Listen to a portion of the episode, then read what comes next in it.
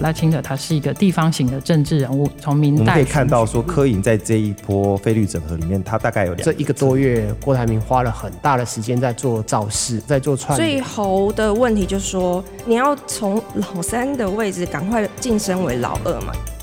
看选战，听幕后，独家追踪政治最前线，请听二零二四大选晋级战。所以选举哈，你是选哪一个颜色？是选未来这个总统面对台湾这个情势，到底如何带领台湾在最困顿的时刻，如何走出台湾不一样的环境？比如说，今嘛台湾面对的相重要的就是两岸关系嘛。你没有两岸关系的稳定，你不要谈其他事情。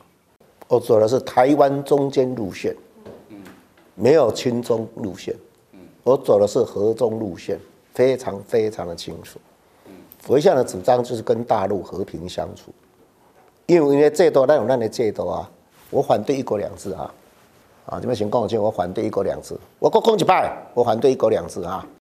各位听众，大家好，欢迎收听由静好听与静周刊共同制作播出的节目《二零二四大选晋级战》，我是调查组执行副总编辑吴明仪。今天请来上我们节目的来宾是我们的记者周怡之，欢迎。大家好，我是怡之。敲了很久，终于敲到了。在周六的时候，我们专访到了总统参选人侯友谊，谈有关整个大选政策了。那当然也有讨论到一些支持度，还有他到底要用什么方式去赢得青年的选票。哦，谈得非常的广泛，而且气氛非常好。我们先让周怡之哈跟我们形容一下。那一天的采访的过程，因为哈我也有去啦，哦，我也是采访的那个团队之一啊。全程因为我都用台语攻台语啦，哎，后来发现原来侯友谊用台语讲还不错，更顺，对呀。对，那天其实呃刚好是寒流来袭啦，然后我们到现场大概可能只有十一度，就是大概是中午到傍晚之间啦。嗯。然后其实侯那一天的行程呢，他呃早上有两个车队扫街，接下来跑到淡水，然后淡水那一天还下大雨，然后他就冒雨就赶快跑回新北市接受我们的专访。我觉得啦，那天他的状况其实蛮好的，跟之前过去采访他或者专访他的一个感受其实有很大的不同。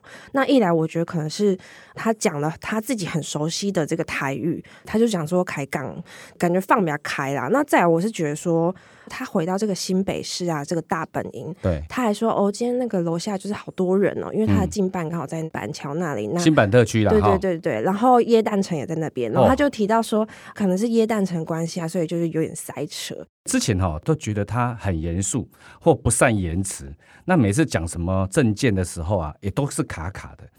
所以那一天也是蛮颠覆我对他的想象啦，因为台语一讲的话，哎，讲话真好呢，伊喺讲一寡哈政策啦，哈，还是一寡数理啦、统计的方式，哎、嗯，我发现他都朗朗上口，哎，而且倒背如流，哎，对，尤其是那些数字哦，一开始我们当然着眼在他要怎么去抢青年人的这个选票上面嘛，对，哎，他有一些数字，他也能够讲得非常的。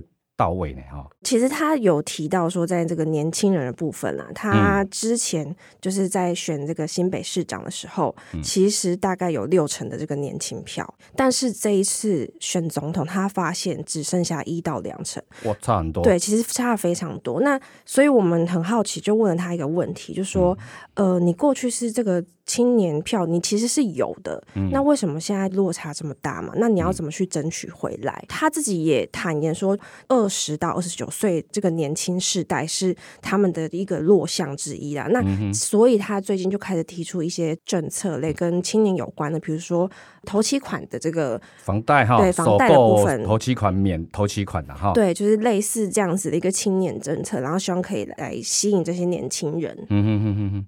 听说他还有抛出一些吸引青年选票的一些政策，但是可能因为蓝白河的关系，大家都被那个蓝白河的新闻给淹没了，都不知道说，原来他有提出说，生育的话第三胎会给百万呐、啊，对，百万的这个房屋补贴，哇啊，这个对一些年轻人如果要生育的人来讲，哈，其实有蛮大的鼓励作用，嗯，算是一个诱因啦。如果你刚好又想要买房子的，那我生第三胎一百万的现金马上送上去，那投期款或者是说有一些补贴，对我来讲就减轻很多压力了。没错，所以我就觉得说，哎，其实他在提这些政策的时候，哈，我观察他对自己的那个自信度已经开始慢慢提升。再来就是说。他有提到那个鼓励企业对员工加薪这一块，哎，这我也觉得蛮惊奇的。大家一开始会觉得说资方是不是会反对这样子的一个政策嘛？嗯嗯。那其实他鼓励企业为劳工加薪，其实是可以抵缴这个税的，所以相对起来企业也获利。那年轻人可能在这部分上，也就是有得到加薪的机会，这是他的一个考量。这样子。嗯哼哼哼。我一直鼓励企业哈，要替年轻人加薪水了。啊，加薪水的方式，我甲讲吼，你也算上市上柜，也税后盈余哈，超过百分之六，来为咱的年轻人加薪水哈，伊的营业所得的扣抵额哈，我得对百三甲升到百五啦。啊，中小企业啊，伊种传产中小企业哈，我的扣抵额我得百五甲升到两百。哎，三十岁以下的人甲加薪水哈，我得个提高到两百二啦。好，鼓励企业哈。我敢给你扣税嘛？但你为了年轻人给加一寡薪水嘛？所以为什么他一直锁定在青年？因为哈，他现在的支持度啊，从整个分析里面，青年这个当然是少了一块，而且这青年刚好都是柯文哲的强项啊。那赵少康啊，他的副总统参选人哈，他有提到说柯粉跟韩粉高度重叠，对，重叠。所以哦，基本上如果韩粉可以把柯粉叫回来，争取到科粉的话，再加上争多争取到一些年轻的选票，基本上他们对于这场选战应该会有信心胜选。嗯，现在政坛上普遍来看这个现象，呃，蓝绿的民调在接近当中嘛，可是柯文哲的民调还是有二十趴左右。嗯，那大家就分析说，哎，柯文哲支持的族群其实多数是以年轻人为主嘛。对。那如果现在蓝绿的比例是差不多的话，嗯、那这些年轻人接下来会不会发生弃保还是怎么样？就是年轻票的流向，可能就是这一次选战的一个关键之一。所以大家都在抢年轻票。嗯哼哼哼，那因为我们也有在访问他的时候，请他说，那如何要跟青年喊话，让他可以愿意投你一票啊？其实他过程中还蛮有趣的。侯友其实放得很开，在讲到说要不要跟柯粉或是年轻人喊话的时候，他就站起来直接对着我们的摄影镜头就说：“投我，保你一生平安富贵赚钱。”这样子，然后我们就觉得很压抑，就觉得哇，他今天真的是状况蛮好的。现场那个摄影他们都爆笑了哈，真的难得看到侯友谊这么放得开的一面。对，而且你要知道说，在访问之前啊，那个幕僚好像也跟我们暗示说，哇，他不能看镜头。他一看镜头就就会可能会怯场什么的，对，或者说他的演讲或者是讲话就会不自然卡卡的，卡卡的，对对对对。哎，发现没有呢？其实不会，对不对？对啊，所以大家如果私底下有跟侯友宜互动，就发现说，哎，他讲起话来还蛮自然的，而且那个气口哈，真的很有江湖，就是台语真的讲得很顺，很顺呐、啊。以前哈跑警局，曾经有一度哈，我那时候还是菜鸟。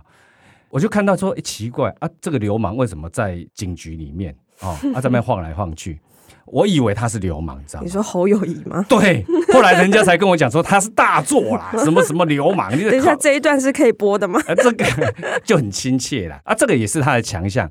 所以赵少康就说，其实他是有史以来国民党里面最本土化的政治人物，他应该要发挥他本土化的一些特色，特色啦，再去吸引啊。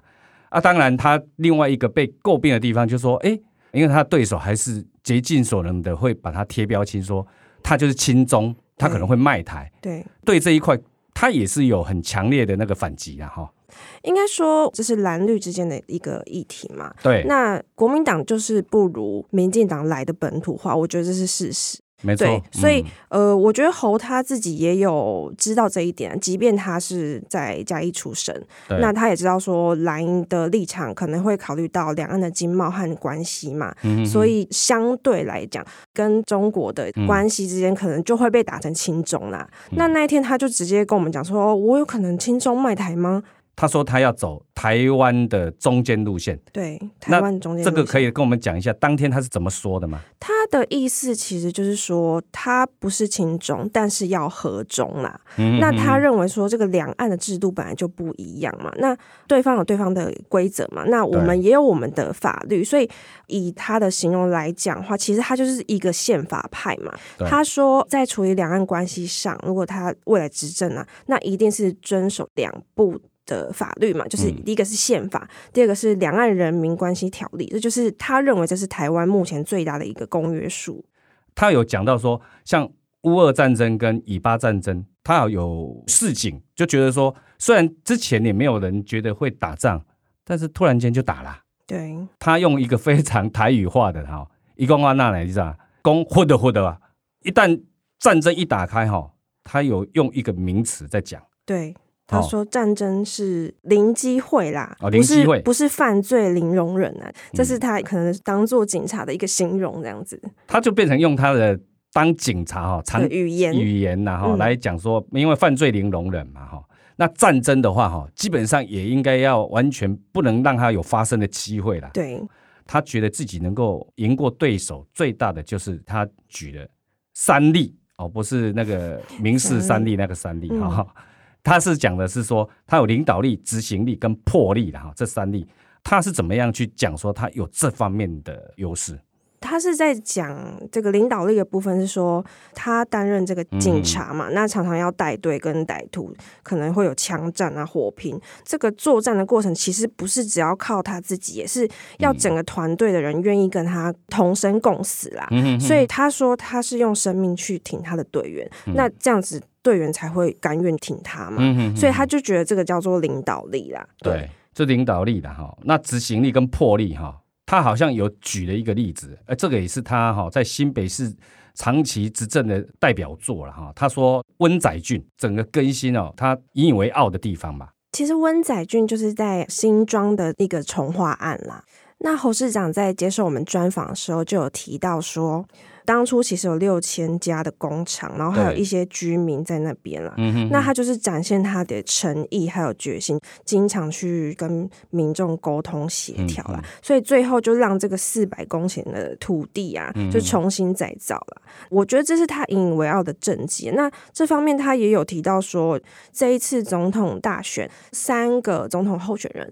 都当过市长嘛？对。那他认为他自己的优势其实就是政绩嘛。嗯、举例说，呃，新北的捷运的部分，他其实在短短的五年内就盖了二十六公里，嗯、所以等于说有二十六座的车站。那像国民运动中心也是在他任内全台湾盖最多的，所以他就说，嗯、你可以去问问里长啊，到底侯友宜做的好不好？这样。对他有一点。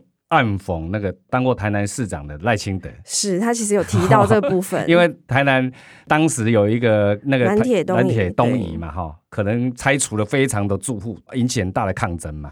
对，那另外就是说，柯文哲呢，他有设置岛的问题，问题，嗯，设置岛的问题也都没解决嘛。对，所以他就说，像温仔俊的这个重化案，其实土地面积是台北市设置岛的好几倍，嗯、就是其实有点在暗酸柯文哲啊。对，他其实很少直接点名哦，对，竞争的对手哈，直接批的嘞，他大部分哈都是不点名方式暗酸，对，哦，这是他的风格啊哈。那整场的这个访问下来，我觉得他讲的其实还蛮精彩的啦，哦，而且蛮放得开的哦。那当然，我们最后哈还讲一个秘辛，就是有关于那个水煮蛋的哲学。呃，其实这个当天并没有在我们的采访的预料之内。后来侯市长他离开，就是现场要去跑下一个行程，嗯、然后我们就跟幕僚继续聊天，然后就聊到水煮蛋的这个故事，就是小秘辛这样子。嗯、就说呃，就是侯友他只以前在当刑警的时候啦，其实他随身他的口袋里面都会带着水煮蛋。嗯、然后我们就问说，呃，为什么要带这个水煮蛋在身上呢？然后幕僚就跟我们透露，就说呃。因为就是就是你当警察的时候，其实有时有点像我们狗仔要跟监嘛，你有时候就是要一直一直等，嗯，对，所以就是如果你今天是吃一个便当好了，那你对。你便当其实可能吃到一半就要出勤嘞，那、嗯。啊、再回来那个便当可能就没办法吃了，对，所以他每天都会煮水煮蛋，然后放在他口袋，然后随时可以补充体力，嗯、包括到现在选战为止。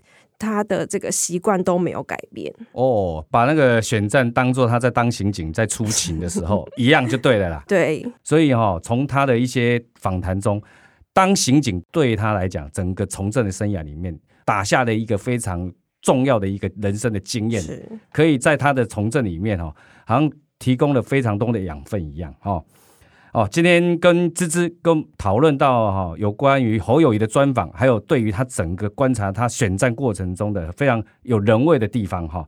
感谢各位听众的收听，也请持续锁定由静好听与静周刊共同制作播出的节目《二零二四大选晋级战》，我们下次见，拜拜，拜拜。